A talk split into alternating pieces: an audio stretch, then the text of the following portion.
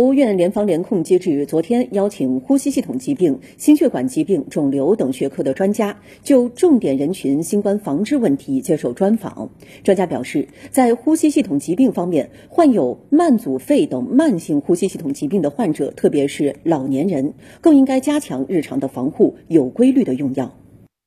你像一些慢性呼吸道疾病，像慢阻肺啊、哮喘啊，或者支气管扩张、肺纤维化，就这些病人呢，他应该是更容易受到就是更多的呃伤害，所以发病的情况也会可能会要更就是严重一点。那平时过就是平时日常生活当中呢，当然我们这么多年啊，经过三年了，大家一直在强调的啊这些预防的一些呃措施，比如说戴口罩啊，少去人群聚集的地方啊。勤洗手啊，通风啊，这些，那么这些也是要做好。那么我觉得，呃，在这样一个呃做好各方面的